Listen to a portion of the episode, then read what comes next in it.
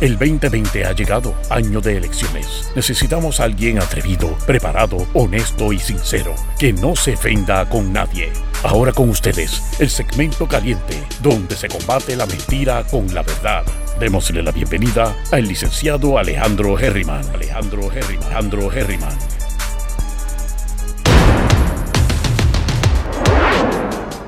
Saludos mi gente, bienvenidos y bienvenidas una vez más a Herriman TV, sesión de la mañana y vamos a darle rápidamente a las noticias importantes del día. Está la agenda un poco cargada, pero vamos a, tratar de mantenerlos, mantenernos on point. Primero que todo, hemos comentado en muchas ocasiones el tema que está corriendo en el Congreso hace meses de las manufactureras. Eh, Saben que eso es parte de lo que hemos apoyado, no es una solución, pero es algo que tapa boquetes. Y obviamente se ha montado un sinnúmero de personas en ese tren. Por ejemplo, Acevedo Vila lo hizo, creo que fue el primero que lo hizo, y logró eh, empezar a hablar, y hasta parecía que era idea de él, pero era que ya se estaba comentando en el Congreso y ahora pues la comisionada también se monta porque está diciendo que ella ha sido parte de, los, de varios proyectos que se han radicado en el Congreso. Ella no tiene voto, tiene voz, así que ella pues ha logrado aparentemente poner su nombre mínimo en esos proyectos y pues está achacándoselo para propósitos de las elecciones. Así que Donald Trump, igual que Wanda Vázquez Garcet, han hecho comentarios diciendo como que esto va a ser ya un hecho. Así que si esto se da, mi gente, volvemos a lo mismo. Es bueno, es muy positivo para Puerto Rico, pero recuerden, tenemos que ¿qué? Que guardar pan para mayo. Si volvemos a recibir incentivos o a recibir este, este. La, las empresas manufactureras, crean empleo, la gente empieza a ganar más dinero y si empezamos a gastar más dinero, pues entonces volveremos a lo mismo en 10 años, en 5 años, en 4 años. Así que espero que en esta ocasión aprovechen la oportunidad que posiblemente se nos va a dar con mucha probabilidad de alguna manera u otra. Dicho eso, mi gente, próximo tema. Ah, la ética, la ética. Por fin la ética, la Oficina de Ética Gubernamental ha hecho algo, ¿verdad? A, a, multaron a alguien, multaron a alguien. Y eso para que te multen es porque eres bien descarado, porque mira que ahí la gente hace lo que les da la gana y ética todo lo desestima, ¿verdad? Que eso aquí ya ustedes lo han visto, especialmente en este cuatrienio que ha salido mucho en la prensa. Este muchachito, Héctor Torres Calderón. Le dieron una multa porque se puso a contratar. Oiganse esto, esto está bien bueno. Supuestamente, él, ¿verdad? Este tenía a una eh, familiar, a la hija de ¿cómo es? Dice, autorizó el nombramiento como telecomunicadora de la hija de una de sus empleadas de confianza sin pedir dispensa a ética. O sea, hizo cosas que confligen en la ética y no le pidió permiso a la oficina. Mira, eh, ética gubernamental, eh, permíteme hacer esto. No lo consultó. Así que lo multan. No es que lo meten preso, no es que lo votan, es que lo multan. Y él viene y le dice a sus empleados de confianza, ustedes van a pagar la multa. Y cada uno pagó 460 dólares supuestamente para poder cumplir con esa cuota especial para cumplir con la, eh, eh, la multa que le habían dado a su jefe. Y ellos alegan, quien, quien abrió la boca, que se sentían amenazados y que sentían que podían, que, que estaban obligados, no amenazados, obligados porque podían perder su empleo. Así que ahí tiene una multa chévere para que breguen con eso. Eso de verdad que yo les tengo que decir que. Eh, y eran cinco, o sea, la multa de 20 mil es ahora, pero lo que habían llevado era originalmente 5.900 y se dividió entre los de confianza por 460. Eso, déjame poner la foto para que usted, es que no sé si se ve bien. Déjame ver por lo menos, porque es que este tipo de cosas hay que. A ver aquí, a ver. Es este muchachito que está aquí, este que está aquí. Héctor Torres Calderón. Muy bien, buen trabajo, mi hermano, buen trabajo. Buen trabajo. Próxima noticia. Estamos ya, es que estoy aquí marcando los seis minutos para la edición del video más adelante. Ok, los contagios, mi gente, para hoy. Salud reporta 490 casos confirmados. Son ya sobre 55 mil casos en general que han habido eh, confirmados en Puerto Rico. Este, cuatro muertes confirmadas. Adicional a esos 504 probables, o sea que son casi mil en un día. Así que ustedes saben que el Departamento de Salud, a través del secretario de Salud, están diciendo que próximamente van a estar emitiendo sus eh, comentarios para fortalecer o, poner más este, restrictiva la próxima orden ejecutiva. Veremos qué pasa. Sí, les podemos decir que en casos nuevos de contagios por el COVID-19, Europa ha sobrepasado a Estados Unidos. Así que para que sepan sobrepasado a Estados Unidos, por lo menos en estos momentos. Eh, Alemania también creo que ha tenido más de 5 mil. O sea, eh, esto va a continuar, mi gente. Esto va a continuar. Próximo tema por aquí dice. Ya hablamos de esto. Lo de Europa lo acabamos de decir. Ahora, ustedes se acuerdan para que ustedes vean cómo es esta cuestión de, lo, de las cosas legales. Ustedes saben las cosas legales. Ustedes saben los suministros de Ponce, que fue lo que salió y que dio base para un montón de cosas, con los terremotos y demás. Ha pasado un montón de tiempo. Pues los investigadores pidieron extensión de tiempo y ahora va, fue concedida. Y el tiempo va a ser ahora hasta el 3 de diciembre para poder entregar la investigación y poder determinar lo que vayan a determinar. Así que el fiscal especial independiente amplió dicho término para que ustedes vean cómo funciona esto. Criticando o no criticando, bueno, yo les puedo decir que las cosas son lentas, el sistema es lento, muchas veces a propósito, pero también no está fácil tener que investigar cosas que nadie va a querer cooperar contigo y todos estos intereses envueltos. Bueno, voy a hablar sobre el tema de unos migrantes o inmigrantes 45 que fueron repatriados a República Dominicana porque llegaron a Puerto Rico a través de diferentes eh, barcos de manera ilegal al país. Y la razón por la cual yo quiero traer este tema es precisamente porque en los tiempos en que estamos viviendo, en los tiempos en que estamos viviendo, mi gente, tenemos que analizar debemos irnos de nuestro país de manera ilegal. No digo puertorriqueños que tenemos la bendición si queremos irnos a Estados Unidos, viajamos y nos vamos y ya. No, no. Ilegalmente. Si tú entras de manera ilegal a Estados Unidos, tú no te vas a poder legalizar a menos que hagas algo ilegal y consigas, qué sé yo, el seguro social de un muerto o algo así, ¿verdad? Pero tienes que entrar de manera legal para poder conseguir la ciudadanía, la residencia, lo que sea que vayas a conseguir. Así que vivimos en momentos en que por fin, esto hace tiempo, pero ahora por fin es más común trabajo remoto. Si tú vives en República Dominicana, a lo mejor sabes inglés y pudieses dedicarte a traducción de documentos. A lo mejor tienes que vender artículos. ¿Cuántas cosas no se venden en República Dominicana que posiblemente se venden mucho más baratas en República Dominicana, pero le aumentas el precio por 3, 4 veces? Porque cuando lo transfieres o lo cambias a dólares, pues la gente está dispuesta a pagar eso en algunos otros países, como en Estados Unidos o Puerto Rico. Y puedes crear un mercado y, y vender. Y puedes entonces recibir dinero en dólares y vivir en pesos dominicanos. Eso hace falta educación, hace falta muchas cosas, pero yo veo gente que quiere llegar a Estados Unidos o a Puerto Rico porque nos ven como Estados Unidos y vale la pena. Es lo que se deben preguntar. ¿Vale la pena? Y les repito, de manera ilegal. Siempre hay maneras de legalizar la cosa. No sé cómo, pero yo he conocido gente a través de mi vida que llegaron ilegal y son ciudadanos No sé cómo, porque eso fue hace años. Si me los encuentro, les pregunto. A ver si estarían dispuestos a decirme. Pero bueno, dicho eso, este, debemos ver qué es lo que nos gusta hacer. Cuáles son nuestros talentos. Cómo podemos desarrollarnos.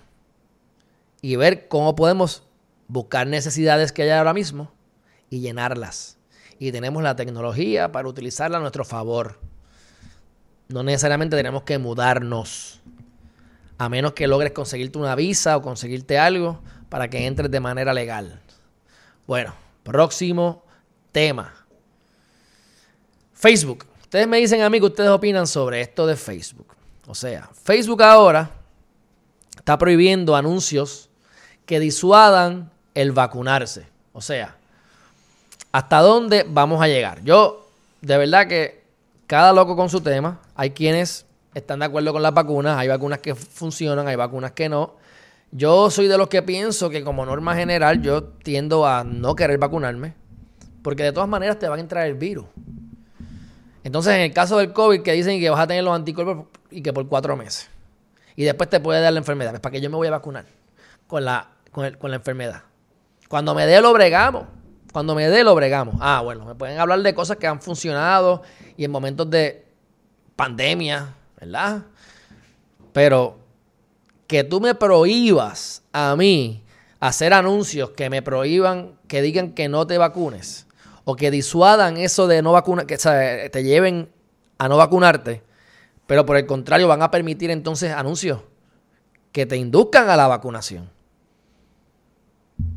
Eh, ¿Ven la línea fina?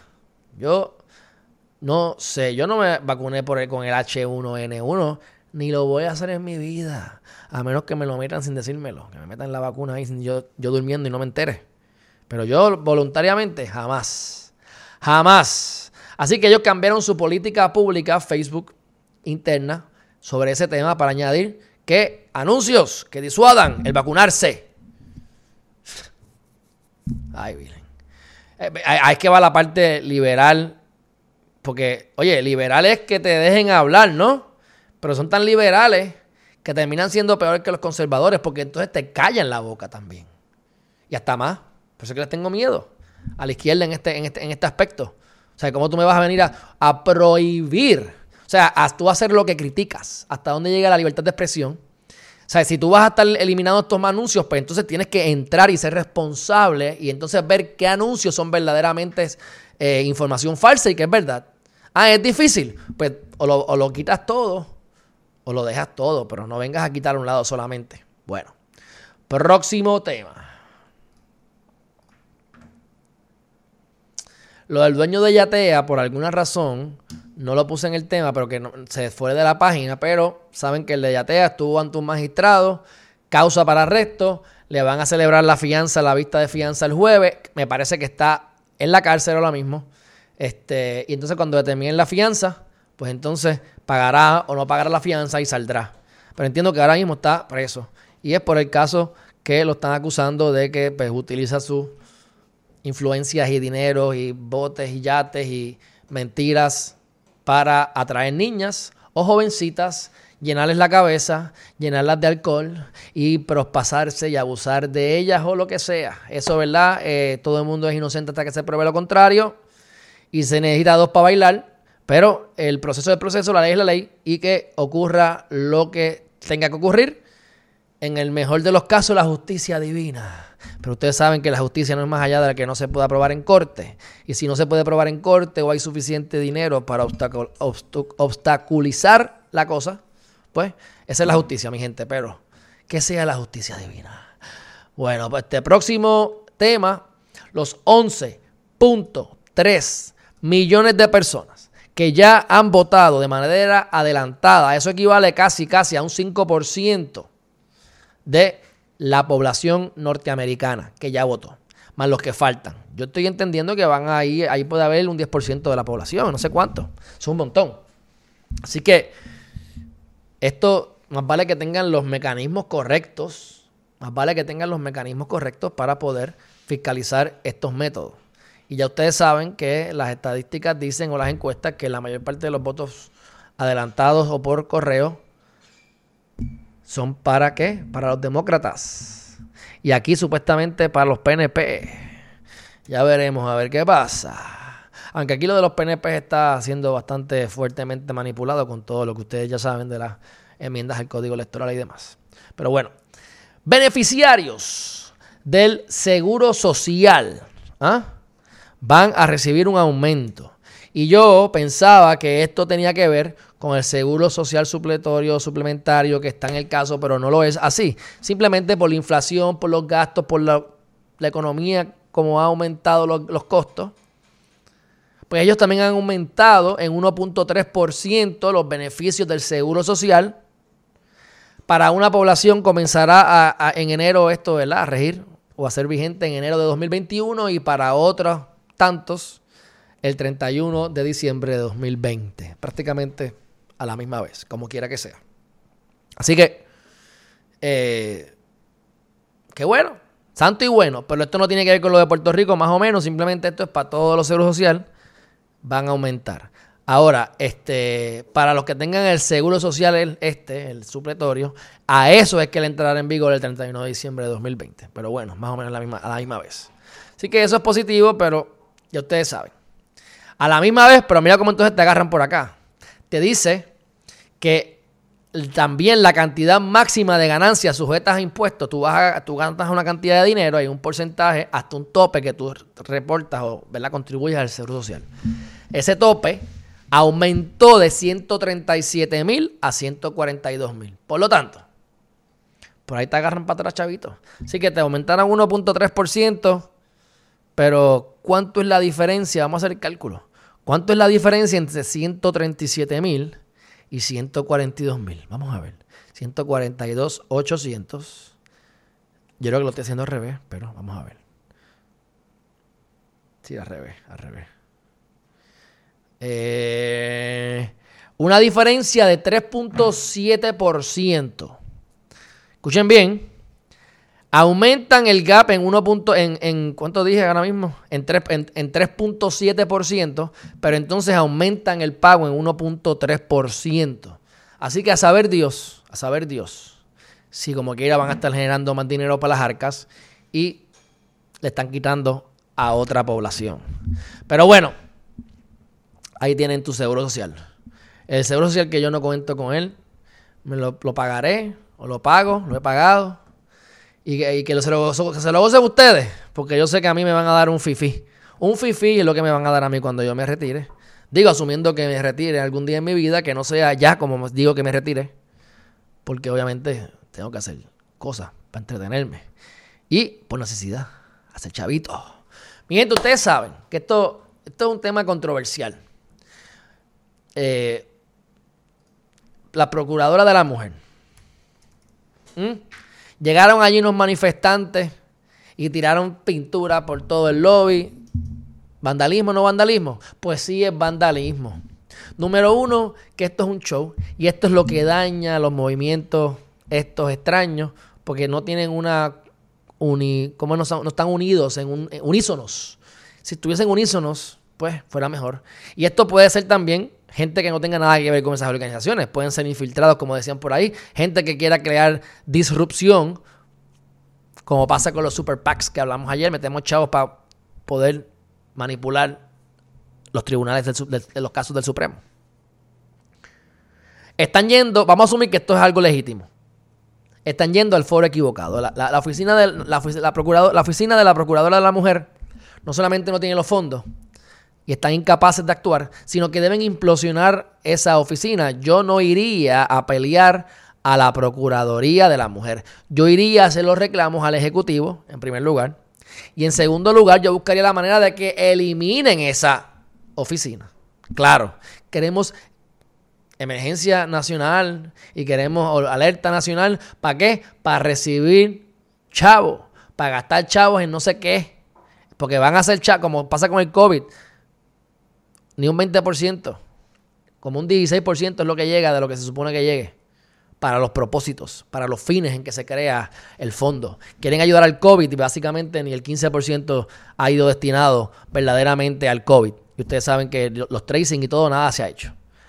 Así que si llegó el 16, el efecto, el la efectividad fue de menos de un 5 o 10%. Así que lo mismo en esta manera, así que en este, en esta, en este caso. Así que están yendo al, foro equivocado, al lugar equivocado. Estoy en contra de que hayan hecho esto. 150%. Próximo tema. Ok, los candidatos a la gobernación hablaron sobre la pobreza infantil y esto es importantísimo, importantísimo por el hecho de que no es ni por lo que dijeron, aunque vamos a analizar rápidamente lo que dijeron, pero según endy.com, porque no vi la entrevista como tal, pero es importante por la data, para que estemos claros de la realidad de nuestro país, porque sea cierta o no sea cierta la data, yo le doy credibilidad y yo sé que la realidad va por ahí. Así que lo voy a tomar como cierto. Lo voy a tomar como cierto. Rosa Elena, te estoy leyendo. Mi experiencia con la Procuraduría de la Mujer es una excelente. Estuve en una situación difícil y me ayudaron. No deben cerrarla. Me alegro, Rosa Elena, que esa sea tu opinión. Hay que ver eh, eh, cuántas más personas como tú pueden decir lo mismo y cuántas tantas no, porque si cinco personas me dicen lo que tú me dices y 50 me dicen lo contrario, no está siendo efectiva la oficina. Así que este, me alegro que contigo han hecho su trabajo no puedo asumir que no hacen su trabajo en ninguno de los casos, ¿verdad? Pero, este, y obviamente respeto tu opinión, así que gracias por comentarlo. De todas maneras, deben implosionar la oficina. bueno, próximo tema por aquí, lo de la pobreza. Pobreza, importantísimo. Vamos a hablar de la data que supuestamente, ¿verdad? Este, trajo el Instituto del Desarrollo de la Juventud. Lo pueden buscar en Facebook, lo pueden buscar en sus páginas de YouTube también. El 58% de los niños y niñas de Puerto Rico viven bajo el nivel de pobreza. Yo les tengo que hacer una, yo recordando data vieja, este, los niveles de pobreza tuvieron como en 9 mil y pico de dólares anuales, creo que subieron a 10 mil o, a la mejor ya está en 11 mil, no estoy seguro. La cosa es que si tú te ganas 10 mil y pico de dólares o menos anuales, tú estás bajo los niveles de pobreza. En Puerto Rico, eh, mucha gente tampoco paga impuestos y cuando tú vienes a ver, pues el promedio de la población, estamos todos bajo bajo pobreza. O sea, yo me gano, no yo, X. La gente promedio por ahí se gana 1.500 dólares en la calle, pero reportan 500, pues la data dice que estadística que es 500 pesos. Pero también hay mucha pobreza, así que, ¿cuál es el problema? Que los niños son los más vulnerables y los viejitos, ¿verdad? Los, los adultos mayores, los adultos mayores, pero los niños hasta más. Dependen de los padres yo puedo tener más dinero de lo que mi hijo recibe, en el sentido de que yo puedo tener, yo puedo ser clase media, media alta, pero tengo unos gastos excesivos, tengo unos malos hábitos, eh, gastos en porquería, y entonces a mi hijo no lo, no lo trato tan bien. Además de eso, pues la gente que no tiene dinero, pues menos va a poderle dar dinero a sus hijos. Así que son los más afectados y esto es importante, de, los, de ese 58%, ¿verdad? El 37% está en pobreza extrema. No sé cuál es la definición de pobreza, extrema, pero si para mí hace 10 años o menos, 10 mil y pico era bajo niveles de pobreza, pues eh, por esa extrema, réstale a eso. Esta cifra duplica el porcentaje de pobreza infantil en Estados Unidos. Este, por ejemplo, Mississippi tiene la tasa de pobreza de 30%. Y es el peor estado que tiene pobreza para eh, los infantes, ¿verdad? Los jóvenes, los niños. Y Puerto Rico está en qué? En 58, mi gente. O sea, esto es un problema verdadero. Pero ¿cómo tú puedes erradicar la pobreza? Con la educación, porque la pobreza tiene que ver con la mente, los pensamientos, entre muchas otras cosas más. Pero tenemos la capacidad de salir de la pobreza a través de la educación, como les dije, los inmigrantes que llegan aquí cuando realmente pueden a lo mejor hacer lo mismo o más dinero desde sus casas en República Dominicana, en vez de llegar a un país ilegal. ¿Ves? Es educación, es abrir la mente, es conectarse con uno mismo, saber lo que uno quiere, ver las oportunidades. Pero más que todo, sentirte cómodo en la incomodidad. Porque no importa lo que hagas, no es que va a ser siempre cómodo. Tienes que moverte, tienes que tomar acción hacia hacer las cosas. Así que aunque no quieras hacerlas, las vas a tener que hacer y te garantizo que si las empiezas a hacer, no vas a parar. Así que es cuestión de comenzar. Dicho eso, ¿qué dijeron los candidatos a manera, a grosso modo, según endy.com? Juan Dalmau. Eh, pueden ir a la página a ver esto, ¿verdad? Incluso lo voy, a, lo voy a compartir para que ustedes también, si quieren leer junto a mí, lo puedan hacer así. Ok, dice así. Porque no lo voy a leer todo. Ok, dijo que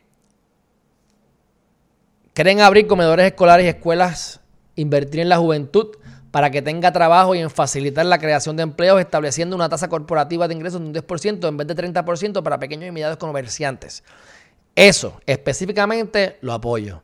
Eh, nos dan, le dan créditos contributivos a extranjeros, le dan créditos contributivos a compañías grandes y a los pequeños y medianos no. No me quejo de que le den a los grandes, me quejo de que no les den a los pequeños. Así que si tú estás tomando riesgo, estás emprendiendo y más bregando con la burocracia y de los permisos, etcétera, del gobierno y sus agencias, caramba, estoy de acuerdo con esto. Eh, propuso un acceso libre al Internet y revisar el currículo escolar. Bueno, eso es de la boca para afuera. Hay que apoyarlo, no hay otra, no hay de otra. O sea, esto, esto hay que apoyarlo obligatoriamente. Ahora, mm, es una línea. ¿Cómo se va a lograr? Yo no creo que lo vaya a lograr. Pero hay que tener fe, hay que empezar como quiera a dirigirse a eso. Yo empezaría a hacer alianza con compañías grandes como Tesla y otros tantos más, con Elon Musk y los que sean, para tener acceso a Internet, Google, Tesla, etcétera a ver qué se puede hacer. Sobre el currículo escolar, hay que seguir unos guidelines de los federales. Yo, como ustedes saben, eh, lo que haría es que insertaría clases. Pero es que, por más que aquí quieran cambiar el currículo escolar, yo no veo una clase de inteligencia emocional. Cómo bregar con, sí, perspectiva de género, perfecto. Pero no dejen de incluirme cómo leer un estado financiero. No dejen de incluirme cómo yo voy a bregar con problemas en la vida. ¿Cómo yo puedo adiestrar mi mente a enfocarme? ¿Qué es lo que hacemos todos. Lo que no hacemos casi ninguno. No nos enfocamos, brincamos de cosa en cosa. La mente de mono. Tenemos que desarrollar la mente de monje, la mente de mantenerse enfocados en un solo punto para poder hacer eso mismo con cada una de las tareas. Ah, que la meditación sirve o no sirve. Lo que está en contra de la meditación, mi gente, más vale que tú te puedas, si tú te puedes sentar y hacer una tarea sin parar, de manera eficiente, por una cantidad considerable de tiempo y puedas comenzar y terminar la meta que tienes o el proyecto que tienes, pues está bien, no medites. Pero si tú no puedes hacer eso, y apuesto a que bien probable que no lo haces como deberías hacerlo, o con el potencial que tienes para hacerlo, hay que meditar, hay que introspeccionar. Y eso es lo que hay que fomentar en las escuelas, porque a los niños hay que empezar a distraerlos desde pequeños. Si las personas como por ejemplo Phil Jackson, Phil Jackson, ¿verdad? del coach, como estaba Michael Jordan en los Bulls, los mismos Lakers, eso ya se lo a relucir. Los ponía a meditar a todos. Tienen que meditar, eso tienes que hacerlo como parte de tu práctica, tú diaria. Tú hablas con cualquier persona extremadamente exitosa, meditan, porque hay que conocerse, hay que introspeccionar, hay que sentirse. Y si no estás dispuesto a hacer eso, pues esos son los resultados que tenemos. Eso yo no lo veo en ningún currículo escolar. Así que mientras no haya eso, a mí me pueden hablar toda la basofia que quieran. Mientras no pongan eso, es, para mí es de la boca para afuera y no vas a solucionar un divino. Bueno, este, quiere hacer para apoyar a, las madres de familia, fantástico, está bien, yo ni fu ni fa. Apoyo eso porque son las minorías que hay que apoyar, pero no es como que eso va a solucionar la economía como tal. Pero qué bueno. Eh, lo del sistema de salud universal, verdaderamente universal, perdón, verdaderamente universal, cool. Yo estoy de acuerdo con eso. ¿Sabes? Tú sacarás las compañías de las aseguradoras, va, un palo, para mí, seguro. Del dicho al hecho hay un largo trecho y ahora como que todo el mundo está apoyando eso, vamos a ver si lo hacen. Son cosas, esas son las cosas que ustedes tienen que acordarse para que cuando ustedes voten por quien voten, si dicen que van a apoyar esto, lo ejecuten. Lo ejecuten esos cuatro añitos, que se van rápido. Entonces, hablo de la, de la reforma laboral, estoy de acuerdo, yo les he dicho a ustedes, que aunque yo estoy de acuerdo con las leyes laborales en Florida, por ejemplo, que favorecen a los patronos, pues la realidad es que el mercado de Puerto Rico es diferente. Geográficamente somos una isla y cambia diferente, muy diferente a los estados. Y específicamente hablando del estado de la Florida. Así que estoy en contra de la reforma laboral. La reforma laboral es una de las cosas que hace el PNP, de las cosas que hacen mal, ¿verdad? Porque hacen cosas buenas como todos los partidos y cosas malas. De las cosas que hace el PNP, para mí nefasta, es que como quieren imitar tanto a los estados para decir que somos estados y y besar el fundillo para que nos hagan Estado, se les olvida que Puerto Rico no es Estados Unidos. podemos ser parte de Estados Unidos como Hawái, pero Puerto Rico no es Estados Unidos. Porque geográficamente no compares un barco con un avión, ni compares un, carro de carrera con una Jeep, tú sabes, off-road. Porque son para propósitos diferentes o son categorías diferentes. Así que yo estoy de acuerdo con derogar, ¿verdad? Poner algo que funcione. Pero por lo menos la reforma laboral de Ricky Rosselló, yo pues estuve en contra de eso y pueden ir a Geriman TV y poner reforma laboral. Alejandro Geriman y yo le hice análisis cuando se fue cambiando en el 2017 y creo que 2018 Así que ahí tienen ahí mi opinión personal, más lo que decía la ley. Objetivamente. Así que hablan del salario mínimo también. Y esto es importante porque, lo veo importante no porque es importante. Lo importante porque ustedes van a ver cómo se monta la gente diciendo, ah, el salario mínimo. Y la gente, ay, qué bueno que aumentar el salario mínimo. Que lo aumenten si les da la gana. Eso no afecta a casi nadie. El porcentaje de personas que ganan el salario mínimo no es tanto. Y por otro lado, mucha empresa pequeña va a tener que entonces que pagar mínimo, va a tener que aumentar sus costos. Pero realmente eso ni da, ni va, ni viene tanto. Y la gente cree que eso les va a ayudar tanto y no les ayuda nada. Y vamos a poner que aumentaron 50 chavos la hora. ¡Wow! Calcula cuánto es eso para el mínimo la hora. ¿Cuántos son 50 chavos por 40 horas? ¿Entiendes? Son 20 pesos. Son 80 dólares cada cuatro semanas. O sea, vamos a, condenar o a matar o a... Bueno, ustedes, ustedes saben lo que, me lo que me refiero. Esto es una cogida bobo. Pero bueno, este propuso despolitizar la rama judicial y el Departamento de Justicia. Eso está muy bonito, eso diría yo también. Pero ¿dónde está el plan? ¿Cómo es que se va a hacer esto? Porque es que yo no, no, lo veo, no lo veo viable mientras hayan empleados de carrera. Mi gente, los empleados de carrera que son bien difíciles de votar en el gobierno, son fieles a sus ideologías, que normalmente es azul o rojo. Así que, bueno, próximo. Alexandra Lúgaro, próxima. Dice eh, que esto es interesante. Esto, esto tengo que decir que es interesante. Supuestamente este, este estudio dice que el costo de la pobreza infantil en el país, en nosotros, Puerto Rico, en nuestra gran nación, Puerto Rico, son 4.4 billones de dólares. ¿Ah? Ok.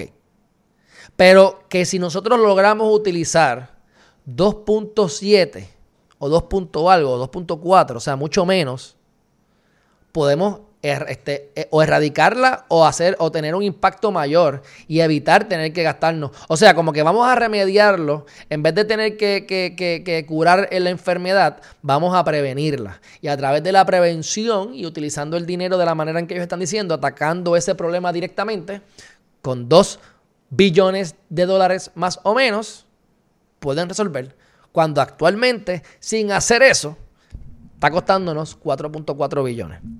Eh, ¿Cuáles son las, qué, es lo que ellos, verdad, incluyeron en esa fórmula? Porque me imagino que eso tiene que ver con, pues si tú estás mal educado, pues entonces ganas menos por promedio, bla, bla, bla. No sé cómo lo están sacando, pero eh, ese data es una data importante porque lo que nos dice es que si tú vas a tenerme de excusa que no, no tienes dinero para hacerlo, pues mentira. Es que si lo haces, te vas a ahorrar un montón. Por lo tanto, es obligatorio que lo hagas porque es más barato y más efectivo. Así que, ¿entienden lo que les quiero decir? Pero, por más que todos los candidatos digan de la educación, yo soy un tipo positivo, mi gente. Yo soy un tipo eh, que tengo esperanza. Y eso es lo que me mantiene vivo y, motivado.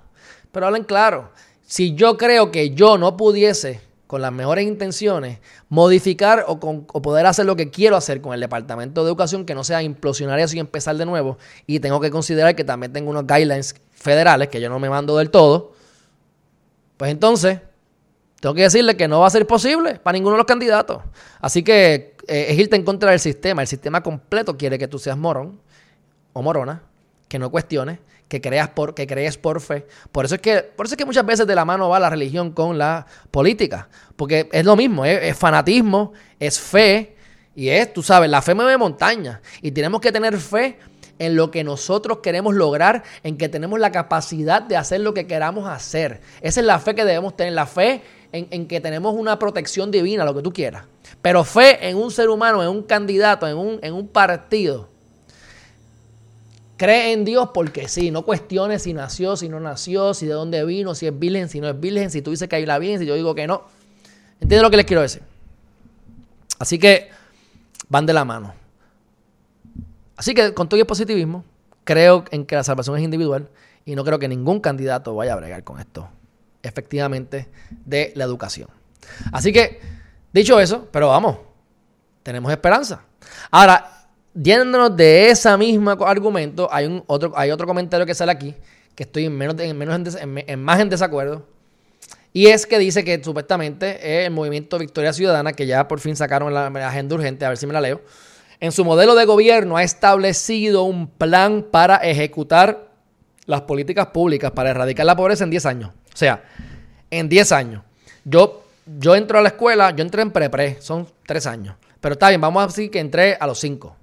Y a los 5 me empiezan a lavar el cerebro. El nene como a los 7 años es que ya tiene más o menos la inteligencia emocional que va a tener jodida o buena para el resto de su vida. Ya, ya a los de 7 años está más o menos definida. Así que ponle que ya tiene 5 años. Añádele 10 años. Son 15 años. Estás en décimo. Tú todavía no estás graduado. O sea, tú me vas a decir a mí que yo entro en kinder y cuando esté en décimo ya no va a haber pobreza. Erradicamos la pobreza. Cuando lo que tenemos que hacer es, para mí, toma más tiempo. No es porque sea negativo, nuevamente. Es por lógica, es porque hay que ver el patrón. Sea, tú tienes, tú tienes, se tiene que morir un montón de gente que no va a cambiar. Y tenemos que ir lavándoles el cerebro de manera positiva, ¿verdad? Por decirlo así, a los estudiantes que van subiendo. No son 10 años, o sea, son 20, 30, 40 años. Si lo hacen bien, ¿entiendes? Si lo hacen bien. Así que yo quiero ver ese plan, porque no puede ser muy específico, porque es que no... Pero qué bueno, hay que aspirar a eso, hay que aspirar a eso. La verdad es que no me cojan de bobo, pero hay que aspirar a eso y, y vamos, si gana ella, le voy a dar seguimiento a eso. Trust me on that. Claro, 10 años. Va a decir que tengo 4 años, 4 años no es mucho, bla, bla, bla, whatever. Pero bueno, eh, próximo tema de esto. Digo, próximo tema no, sino.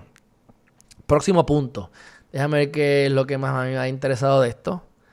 Eh, hablo, por supuesto, de la comunidad LGBT, porque son las de las, ¿verdad? De las cuestiones de los donde hay este pues, marginación, mujeres, personas negras, minorías, por así decirlo, aunque puertorriqueños enteros, para propósito de Estados Unidos, somos minoría en general, somos hispanos, pero dentro de la segregación hay más subculturas y subsegregación, así que para nosotros, pues esas son las minorías. Así que, pero bueno, este dice reforma laboral, por supuesto. Salario mínimo, lo que les acabo de decir, porque lo repite como Dalmau, en el sentido de que está, bien, están a favor, eso no va a ayudar en nada, eso no va a hacer mucho, no se crean que eso va a hacer mucha diferencia. Pierluisi. Pierluisi es el más predecible de todos. Porque ese tiene, un solo ese tiene una sola línea. Unión permanente. Él dice unión permanente y ya terminó toda su argumentación. Tú sabes. Así que dice, nosotros vamos a hacer la unión permanente. Y Jennifer y yo vamos a estar buscando que nos lleguen los fondos necesarios para erradicar la pobreza. Tú no puedes decir eso, ¿sabes por qué? Digo, lo puedes decir, tú puedes decir lo que te dé la gana. ¿Por qué no debes decirlo. Porque que el problema es que no son los chavos. Y ahí tiene César Vázquez toda la razón. Si hay algo, lo único que puedo estar de acuerdo con él es eso. Los chavos llegan pero se van porque no los reclamas correctamente. Los fondos federales vienen con unos propósitos y si no te adaptas a los fondos, si no sabes bregar con eso, si eres inefectivo, si eres un mediocre, se van los fondos como el billón de dólares. Así que primero gasta lo que te han dado y después de que gastes lo que te has dado, habla de que vas a conseguir más.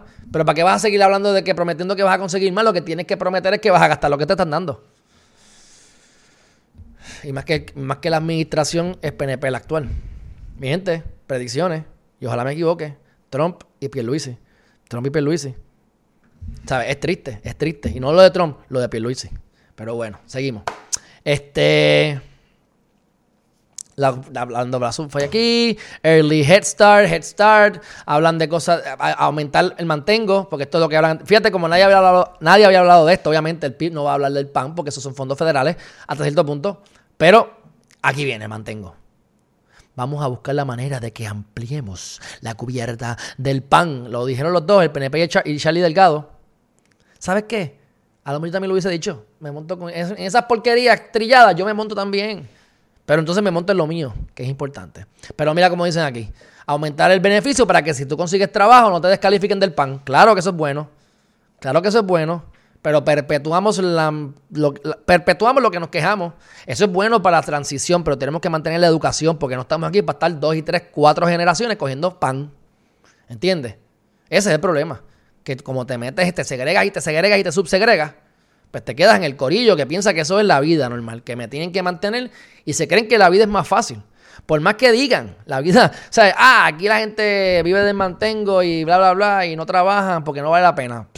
En, un bracket pequeño sí, pero en el bracket general de la vida eso no vale la pena, mi gente, porque la calidad de vida que tú puedes tener y poder desarrollar tu potencial al máximo es una cosa que, que, que o sea, tú estás haciendo ahí lo menos posible. Y es un rat race. Rat race. Estás siguiendo el sistema que te quiere bruto y te quiere pobre. ¿Cómo vamos a erradicar la pobreza? Hablando del pan. Ahí está. ¿Cómo vamos a erradicar la pobreza? Hablando del pan. Ah, porque vas a recibir más dinero, mi gente. Esto no sale de la nada. Ese dinero sale de la Reserva Federal. Y por algún lado se va. ¿Entiendes? Esto no es así infinito. Y si fuera infinito como ahora, por eso es que baja el valor del dinero. Pero bueno, Eliezer Molina Eliezer Molina tiene las cosas que vamos a hablar de las cosas que me gustan de Eliezer Molina. Y vamos a hablar de la que a mí la que no me gusta de Eliezer Molina. Dice así. Eh, él habla del desarrollo, desarrollo comunitario. Eh, yo, yo si fuera, honestamente, si yo fuera, si yo ganara como gobernador, yo, si no lo logro antes, me gustaría lograrlo antes, pero si no lo logro antes, al otro día después de ganar, yo me juntaría con Vargas Bidot y buscaría la manera de, de alguna manera, impactar esa área. Porque me parece que hacer alianzas con las comunidades es efectivo, es difícil, pero es efectivo si lo haces bien y es necesario. Así que habla del desarrollo comunitario, de la generación de oferta laboral para padres y madres de familia. Eh, está cool, ok. Este, vamos a ver si ellos están dispuestos a trabajar, que es la pregunta que hay que hacerse. Y eh, habla de lo que habla generalmente, porque es lo que él, su plataforma, o como él la vende, que a mí me gusta, que también es a manera general, no hay mucha especificidad en algunas cosas, pero es la más que me gusta. Pues la, por eso se radica la infantil y la general con lo mismo. Desarrollate como ser humano, busca tus talentos, enfócate en, unas en, en las cosas más importantes en tu vida, introspecciona y toma acción, porque con el pensamiento podemos atraer las oportunidades más bellas, pero es con la acción que las hacemos realidad. Así que tenemos que estar todo el tiempo apuntando y disparando este, y corrigiendo haces, observas, corriges y vuelves y haces. Así que si nosotros desarrollamos nuestras propias empresas, creamos economía, automáticamente, por decirlo así, no automáticamente, pero casi automático, aumenta eh, La, producción de las empresas locales y el Producto Nacional Bruto aumenta. Y si estamos produciendo, pues por lógica deberíamos empezar a tener maneras de exportar y aumenta la exportación y el ratio entre la exportación y la importación mejora. Y esa es la data que a mí me gusta hablar porque eso es economía y educación. Del dicho del hecho hay un algo trecho, pero estoy de acuerdo 100% con esto. Este, habló de una jornada laboral de cuatro días para proveer más trabajo para compartir. Eso es bueno en teoría porque él está buscando eh, data de otros países que están adelantados en este tipo de cosas. Hay que ver cuál es la efectividad de eso a nivel cultural y ese cambio va a crear algún tipo de disloque, como siempre, al principio. Así que hay que ver cómo se pudiese este, aprobar. Yo personalmente trabajo en lo que me apasiona mucho más. A mí tú me dices cuatro horas es porque será porque trabajo en lo que no me gusta. Y como trabajo en lo que no me gusta, pues cuatro horas está bueno porque me puedo dedicar a lo que yo quiero. Y eso permite que yo pueda desarrollarme. Lo que pasa es que la gente no va a hacer eso. La gente se va a ir a beber y se va a ir a, comer, a ver la película y a hacer estupideces. Y van a perder su vida y no la van a invertir en cosas productivas. Y pues el desarrollo humano pues se va a ver, la, este, ¿verdad? Porque esa es la cosa, tú tienes que querer desarrollarte como ser humano. Si yo no quiero desarrollarme, no hay forma de que me desarrolle. Así que la, expectativa es que por lo menos más seres humanos, más almas logren desarrollarse, pero yo sigo diciendo que el promedio de, de los que vengan, por mejor sistema que haya, no se van a desarrollar porque es que no, no, les interesa o no saben o, o no sé, no sé. No voy a, o sea, eso no es mi problema. Yo, uno pone el de arena, busca la manera de ayudar, pero sepa mi gente que usted no va a cambiar el mundo. Eso ya yo lo aprendí, yo me lo creo, yo no voy a cambiar el mundo. Es cuestión de tú dormir tranquilo todos los días con hacer lo correcto. Y si tú puedes reclutar a par de almas por ahí para que lleguen a un desarrollo superior al que estaban antes de conocerte, santo y bueno. vas bien. Por lo demás, cuando te mueras, el mundo sigue. La gente no se va a enterar y se va a olvidar. Bueno, este, ahora vamos a hablar de lo que no estoy de acuerdo, que es este punto de desarrollo, que, que, que, que es la realidad. Dice que él dice que la, educación eh, fue la, privatización lo que lo destruyó. Pues puede ser que sí, por los servicios que se, que se contratan por el lado, pero sabemos que el sistema educativo en general no sirve. Así que estoy eh, de acuerdo en parte en esto. Este, pero lo que quiero ver aquí es que en algún momento dado él dice que él quiere darle unos. Porque quiere, no sé, habrá sido, habrá sido él o habrá sido Dalmao. Déjame chequear. Porque él habla también de, dar, de darle, este, en vez de un, resumen, un plan de negocio. Claro, pero el plan de negocio hace falta qué? Seguimiento. Así que si él va a poner, él va a poner el, el, los mecanismos para darle seguimiento, porque yo he visto cosas así, pero te hacen el plan de negocio y te, vas y te sueltan. y hay que dar seguimiento. Y tienes que también tener un tienes que reclutar gente que, que, esté dispuesta a hacer las cosas. Y tienes que, no es como que hagamos un plan, no. Es como que desde el principio, vamos a desarrollarte, ¿qué tú quieres? ¿Qué te apasiona? Y a ver si lo que quieren es viable, porque es algo que tiene los talentos, tiene los medios y es algo viable en el, en, el mercado también. Y si todas esas cosas se, se, comunican o están presentes, pues meta mano. Pero no es así a lo loco, tú sabes. Pero déjame verificar, porque si no es él, no lo quiero decir. Dice que gane mejores salarios si aumenta el Producto Nacional. Bueno, pues eso no está probado porque si hay ganar el Producto Nacional, hay más chavos en general, pero no sé si por el salario o porque van a haber más empresarios que van a aumentar sus ganancias, no sé, ¿verdad? Pueden ser de las dos. Pero obviamente quiere lo de la, lo de la, el plan de salud este Univida, universal. Pero caramba, pues habrá sido, habrá sido entonces Pues yo creo que fue entonces del Mao. A menos que como he leído tantos artículos. Ahora yo me confundo. Porque yo sé que Dalmau habló de. Bueno, yo hubiese pensado que lo leí de Eliezer. Porque la cuestión es que estaba diciendo que te voy a dar unos beneficios a los pequeños, pero le voy a dar unos impuestos mayores a los acaudalados.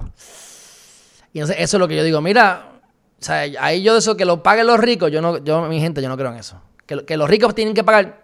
Mira, en vez de quitarme, quítame la palabra rico y vamos a poner quiénes están contribuyendo a la economía. Los que generen más empleo, los que generen más ingresos, los que generen más ventas, los que. Esos ayudan a la economía. Se los vas a, los vas los los a, a penalizar más. Esa mentalidad es de mentalidad para mí, con todo respeto, de pobre, de pobreza. Y eso perpetúa la pobreza. Y no podemos estudiar la pobreza, tenemos que estudiar la abundancia. ¿Cómo podemos erradicar la pobreza? Pues tú no erradicas la pobreza utilizando la palabra pobreza. Tú erradicas la pobreza diciendo que hay abundancia. Tú no haces campañas en contra del cáncer, que con todo y que he sido parte de todo eso, creo que he sido parte del problema, porque es parte de lo que he dicho muchas veces. Y si fuera presidente del oncológico, no diría la Liga Puertorriqueña contra el Cáncer diría la Liga Puertorriqueña a favor de la salud. O sea, tenemos que cambiar el enfoque, mi gente. El enfoque en lo positivo, no en lo negativo. Y por eso es que ciertos, ¿verdad? Eh, eh, los discursos de los diferentes candidatos, hay unos que son más agresivos y, yo sé que hay, hay, un sector que está molesto y, y podemos estar molestos, pero hay que enfocarnos en la esperanza y en lo positivo. Porque cuando tú vas a votar, vamos a ver la gente de antes como hacían los buenos speech que decían, hablaban bien bonito, la esperanza y todas las cosas buenas que van a traerle al pueblo. Pues ahora hace falta ser un poquito más, no solamente articulado, sino que tener fundamentos, pero no nos podemos estar entonces enfocando en lo negativo nada más. Pero bueno, luego de eso, tenemos a Carlos Degado Altieri, que, que se mantienen bien parcos, porque tienen miedo de hablar, tienen miedo de expresarse. Habla de que se quiere mantener con las escuelas Montessori, me parece fantástico. Dicen que las escuelas un horario, un horario extendido, como, eh, como Pierre Luisi, fantástico también. Déjame ponerle aquí que se los apague para que no crean que, se los estoy apagando. Es para que lo, aquí está. Espérate. Ahí está. Este, 3 a 6 para ayudar a y contratar a estudiantes en ese periodo. Y que va, ah, mira qué fácil, esta es buena, facilita. No se preocupen, que yo voy a coger eso que ustedes hicieron, Instituto de la Juventud, yo lo voy a adoptar en mi, en mi, en mi plan de gobierno. Tranquilo, cuenten con eso. Pero bueno, este. Habló del que Y mira qué genérico. Enfocaríamos nuestras propuestas en educación, salud, desarrollo económico, seguridad pública, gobernanza de país y sustentabilidad alimentaria por la agricultura. ¿Qué dijo? Cogió lo que dijo Eliezer, lo que dijo Dalmao, lo que dijo Pierluisi, lo dijo en palabras genéricas, lo metió en un paquetito y cayó en un párrafo. Allá ustedes, mi gente, allá ustedes, allá ustedes, de verdad. Sobre el uso de fondos públicos, aceptó que mucho del dinero se devuelve al gobierno federal. ¿De acuerdo? Y que buscaría prudencia y cuidado. ¿Cuál es tu solución? Prudencia y cuidado, mi gente. Que yo les digo a ustedes que no está fácil. Déjame ver aquí, porque me quedé con eso. Lo encontré. Viste que era ese, era ese, viste que, le metí el find porque no me gusta hablar, no me gusta hablar de más. Aquí dice, en cuanto a incentivar la productividad y el empleo, propuso un crédito contributivo a todos los pares de familia, ¿de acuerdo? Y una aportación contributiva para el sector acaudalado, en desacuerdo. Número uno, que es acaudalado. ¿Qué es acaudalado? Porque son más de 10 millones o son más de 150 mil pesos. ¿Qué es acaudalado? O más de 70 mil, yo no sé qué es acaudalado. No estoy de acuerdo con esa parte. apoyaría a lo otro. ¿Ves? Es que yo le digo a los gringos amigos míos, yo no votaría por X, pero X les conviene a ustedes. Yo les digo más o menos, porque esto no le conviene a la ley 20 y ley 22, la realidad. Este, pero, bueno, próximo tema. Dentro del mismo tema, ¿verdad? Mira, esto es bien, bien, bien, eh, eh, da pena. Y esta es la realidad de la que, la que vivimos, mi gente. Reflejamos un 4.3, o sea, la pobreza, que es de casi 4.5 billones de dólares, representa el 4.3 del Producto Nacional que eso equivale a un, a un costo per cápita por niño de 11.500. Pero en contraste, si atendemos esto efectivamente, que es lo que les dije ahorita, es 2.7 millones, mil millones, o sea, 2.7 billones de dólares. Había dicho 2.4, 2.7, pero era 2.7. Ya está confirmado. Este afecta a 344 mil niños y niñas que viven con sus familiares en o bajo los niveles de pobreza bajo los, ¿verdad? Como les dije, los estándares federales, ¿ves? Los estándares federales. Que, eh, como les dije, eran 10 mil y pico, no sé ahora cuánto será. Este. Más personas se pusieron en riesgo de pobreza y han llegado a la pobreza por el COVID. Pero también mucha gente dice eso. Hay alrededor de 1.400 nuevos millonarios diarios en Estados Unidos, para que sepan. O sea, para que se, también vamos a enfocarnos en lo positivo. 1.400 o 1.700 millonarios diarios nuevos en Estados Unidos todos los días. Así que enfoquemos también en lo positivo. Si quieren ir, pueden ir a cuánto nos cuesta. Ahí está la información. Mira, ahí está. Conoce más. Guía para votantes. Ahí tienen. Si quieren más data, ahí la tienen. Costo anual de la pobreza. Conoce más. Ahí tienen todo. Yo creo, me parece que esto es algo eh, bueno para que lo miren. Aquí está el website otra vez. Y dicho eso, me gustó mucho este artículo, le dimos duro como loco, pero es que era meritorio hacerlo. Este tema es demasiado importante. Y ahí tienen la YouTube, Facebook, etcétera, Instagram. Bueno, próximo tema. Con tienda cerrada, seguimos aquí en temas de política. En temas de política. Déjame ver qué dice aquí. Eh, cerrar aquí la página esta. Aquí tienen la página de Facebook que la, puse de Instituto de Desarrollo de la Juventud para que vayan y le den ahí like o lo sigan de alguna manera. Ayer fue el día de Apple, sacaron los, los iWatch, digo, los, iPhone 12, whatever, que le interese eso. Yo estoy bien contento con mi iPhone, con el 11 Pro, así que no estoy mirando para allá. Mi gente, ahorren chavos. Si, no, es, no es algo necesario y pueden resolverlo de otra manera, chavos para el banco. Ahorren chavos y después los invierten en algo positivo, que les dé más dinero. Bueno, este Nancy Pelosi. No me gusta, ustedes saben que no me gusta. Ahora está evitando que quiere buscar evitar que Donald Trump nombre a todos los miembros del ente fiscal. Ella sigue tirando tiros al aire y va a seguir cogiendo golpes. Esa mujer no debería ganar más nunca, de verdad. Pero bueno, ahí está, eso es lo más que voy a decir, no voy a decir más nada. Bye bye, Nancy Pelosi. Este. esto no lo voy a hablar ahora. La gente está protestando por lo de Cobo Santa Rosa. Este, yo de verdad que no voy a decir mucho más sobre esto. Pero esto. Ah, sí, porque esto no, lo voy. Mira, ni lo voy ni a decir. Por lo de Alexandra Lugaro, yo en verdad, obviamente, no estoy de acuerdo con lo que él hizo. Me parece que es algo bien finito para que prospere en corte. Pero eso ya ustedes lo han visto. Y están ahí, ya está los de. Los de la agencia internacional, los de la compañía internacional se desvincularon de SBS. Les quedó del caramba eso, hacer eso, pero bueno. Este, dicho eso, porque este lo venden como si fuera de ellos acá. Pero Vamos entonces para cerrada la contienda. Cerrada la contienda para la gobernación, mi gente.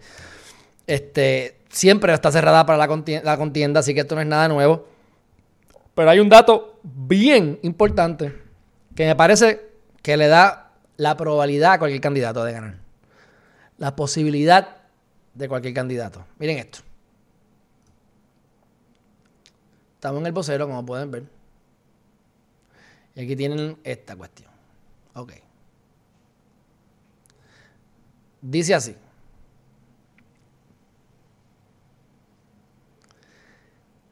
Espérate, que estoy tratando de acomodar esto lo mejorcito posible. Ok. Pedro Pierluisi, Charlie Delgado, Alexandra Lúgaro, Juan Dalmau, César Vázquez, Eliezer Molina, no sabe ninguno otro. Esas son las opciones que hay. Fíjense cómo ponen a Pierluisi adelante. Pero el, margen de error es de 2%, no de 3%, según esta data. Así que pues está adelante Pierluisi, oficialmente. Pero miren esto. Este renglón que está aquí de 23% son los que no saben por quién van a votar. Si tú tienes aquí 27, tienes aquí 24, tú tienes aquí 23. ¿Qué significa eso? Que tú le añades este 23 a cualquiera de estos dos y ganan. Si esto está mal, que yo opino, honestamente, que contra que Eliezer no tiene un 2%, yo pienso que tiene más. Yo pienso también que en estos tiene más de 8 y un 10. Ahora, esto está bien grande. Esto es lo que yo no me esperaba. Y yo creo que esto.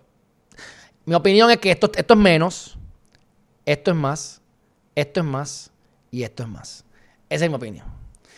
Esto aquí está más o menos, puede ser correcto. Ahora, 23 más 9, 23 más 8, Claro, que todo el mundo va a hacer eso. Eh, claro, no lo dudo mucho. Pero interesante esa data. Así que esto es de Gaither. Que no son los expertos en, verdad, necesariamente en cosas de. Esto es como que esto es lo que la gente piensa hoy, ¿verdad?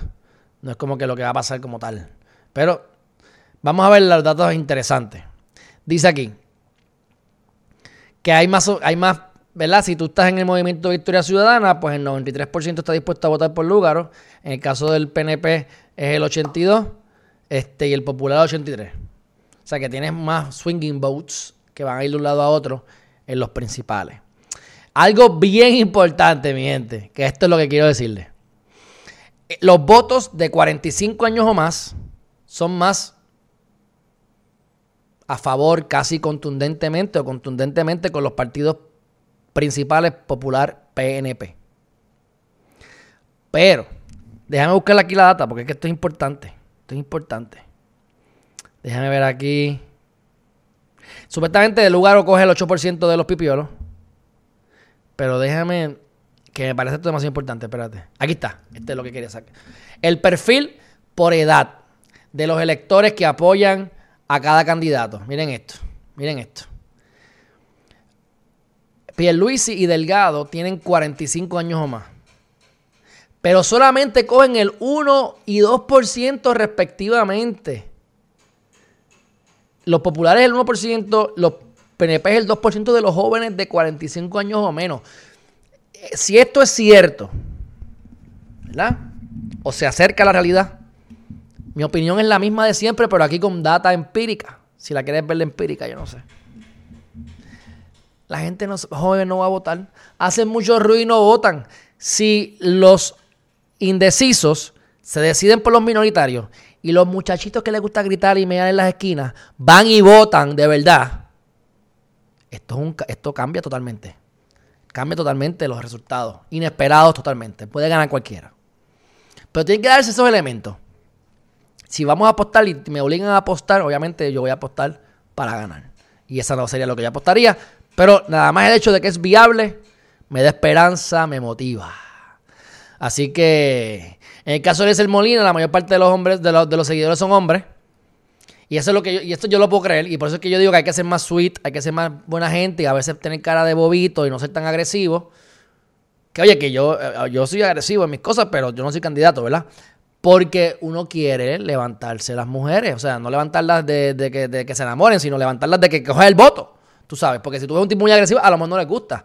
O sea, hay que, hay que buscar carisma dentro de todo. Así que, pero bueno, me pareció bastante bien esto. Este, tengo menos críticas que en otros momentos. Mi crítica sigue siendo la misma, como ayer dije ya. Creo que hay menos indecisos de lo que ellos dicen. Y creo que Lugaro, Dalmau y Eliezer tienen más cantidad de votos. Pero Eliezer, contra decirle un 2%.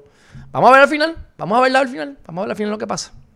Pero bueno, próximo tema. Y este es un tema bien importante, mi gente. Este, y es el de los bancos. El título que puse fue Bancos con ganancias monumentales se benefician de la Reserva Federal. Lo quise hacer lo más controversial que pude posible dentro de mi creatividad rápida, porque eso yo lo hago, no, lo pienso tanto. Pero eh, el verdadero título de la noticia es este. Goldman Sachs Third Quarter Profit Source. Esto es de Wall Street Journal. Y déjame ponerlo aquí. Ellos tienen, ¿verdad? Los bancos siempre tienen pérdidas y ellos pudieron poner 278 millones de dólares aparte para las pérdidas de, de, los, de, sus, este, de sus préstamos, que eso es buenísimo, tienen ese cash para poder hacer eso. Reportaron un profit de quarter, o sea, no semestre, de un trimestre, ¿ah? de 3.62 billones. O de 9.68 dólares cada acción. O sea, ellos hicieron en ventas, en ingresos, 10.72 billones y tuvieron en profit 3.62. O sea que esa gente tiene un 37, casi un 40% de beneficios. Son los fees. Los, los, estos son los, estos son los bestias. Ustedes ven a, gente como, por ejemplo, eh, bueno, Jeff Bezos ya se ha ido a otro nivel, pero como quiera. Pero tú ves estos hedge funds que tienen 20, los dueños que tienen 20 billones, George Soros que tiene 30 billones, o, fluctúa, no estoy al tanto ahora como están hoy. Pero esos son de teta. Estos son los grandes, los Goldman Sachs de la vida, que tienen trillones en activos y que generan 3 billones en profit, en profit, en un, en un trimestre. Pero el punto es que han hecho esto con todo y la pandemia. O sea, yo diría que gracias a la pandemia. Así que, ¿y por qué gracias a la pandemia? Aquí viene lo que quiero que ustedes vean y por qué puse la Reserva Federal. Porque parte de, las, de los beneficios que han podido tener es que porque se le... ¿Te acuerdas que les dije ayer, anoche, que le que, que no se me acuerdo si eran 278 billones o era un montón de billones de pesos, se le habían inyectado a la Reserva Federal para manipular el mercado y estabilizarlo. Pero ese dinero se lo está dando la Reserva Federal, que está, que está eh, ¿verdad? controlada por entidades privadas. Pues al ellos hacer eso, permitió que Goldman Sachs y otros bancos puedan entonces vender activos para comprar otro tipo de activos, securities y otras cosas más. Así que permitieron salir de cosas porquerías y comprar a pescado de bombao otros activos. Y eso le ha dado una gran ventaja. Por lo tanto, supuestamente en mi bachillerato, en mi clase avanzada de finanzas, me enseñaron que la Reserva Federal manipula la demanda y la oferta de la moneda con el propósito de beneficiar al ciudadano común. Móntate aquí. Y yo siempre les he dicho que por eso es que yo estoy en contra en muchos aspectos de la educación, porque no solamente la educación no funciona, sino que me mienten en los libros. Me mienten. La Reserva Federal, y aquí lo pueden ver, qué belleza, beneficia a las bestias. Esta gente se ha beneficiado por esa movida. Ah, que nosotros ahora estabilizamos y hay menos problemas. Eh, me gané 10 pesos más, 10 pesos menos. 3.62 billones en ingresos eh, de ganancias, pero las ventas fueron de 10.60 y pico de billones. O sea que esa gente está en 41 billones de dólares en ventas o en, ingresos anuales. ¿ah? Las inversiones, ¿se acuerdan? Que en el 2008, por ahí, cuando se cayó la bolsa, cuando se cayó todo, las bienes raíces y se desplomó el mercado de Estados Unidos, ¿quiénes fueron uno de los que recibieron los bailouts? fondos del gobierno porque son tan grandes que no quieren que se, que se, que se, que se desplomen. Así que no solamente se, benefician de todo, se benefician de cada movida. El gobierno siempre los protege. Y esa es la realidad, mi gente. Yo creo que eso era lo que quería hablar de ellos. Pero hablamos obviamente de, estamos hablando aquí de Goldman Sachs, pero ¿ves? JP Morgan, Chase, Bank of America, ¿verdad? JP Morgan ganó buenos dineros, Bank of America y Citigroup pues, ganaron. Lo que pasa es que fueron menos que el año pasado, pero siguen ganando. O sea, JP Morgan, nearly one trillion. Tiene casi un trillón de dólares en activos. Goldman Sachs tiene más de un trillón. ¿Mm?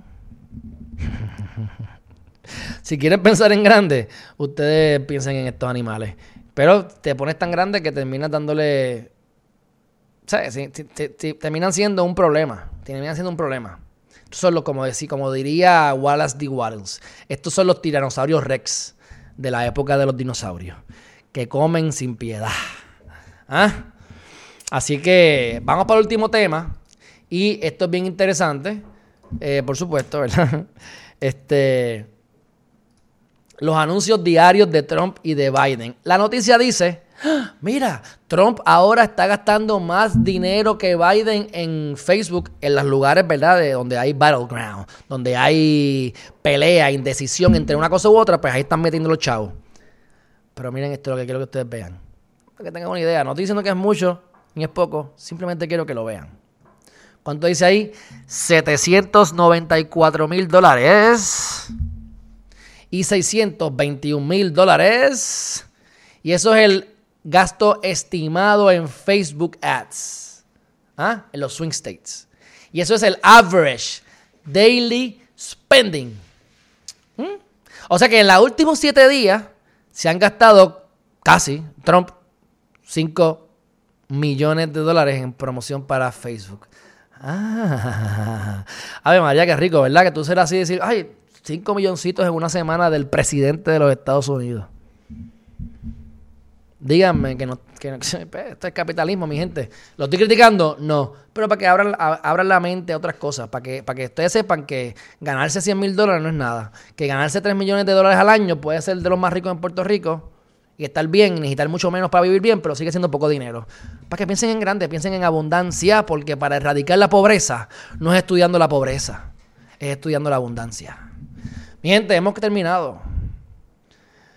Colorín colorado, este cuento se ha acabado. Vamos a ver aquí quién nos queda en el chat. Dice Lina Ferrer, Josie Fontanes, Josie Johnson, ¿qué está pasando? Milagros Beguilla Montañez. Buen día, Juvencio González. ¿Qué pasa? Lola Miranda desde el centro del universo. Oye, Lola, tú no tienes foto en Instagram. Mira si pones foto en Instagram. Y saludos. Roselena, defendiendo la Procuraduría de la Mujer. Saludos, Chris Meli Quiñones de Insei. Dice, ¿qué me dices de la propuesta de Eliezer Molina? En el foro de ayer dijo que le bajaría los impuestos a los pobres y subirse a los ricos. Pues mira, no leí tu comentario. Te lo contesté, Chris Meli, así que espero que te lo, hayas escuchado. Este, un life skill, de acuerdo. Saludos, Ana Martínez. La estrategia de Robin Hood. Exacto, exacto. Robándole a los pobres, digo, a los ricos para darle a los pobres. Tremendo, tremendo. Y en el camino me lucro, por supuesto. Cuando suben el aumento, entonces sube el costo de los productos y en verdad no se gana. Dice, los sueños están llenos los, los cementerios. Sigan por ahí, están, ustedes rebeldes. Dice, secretario de Salud dijo positivo a COVID según el nuevo día. Mm, no leí, no leí eso, Melvin, no lo leí. Sí, sí, pues me enteré por ti. Hack Guns, mira, Hack Guns. Ponte, ponte, ponte foto ahí para verte la cara, mijo. Hack Guns, saludos, llegaste tarde, así que nos vemos luego. Bye bye.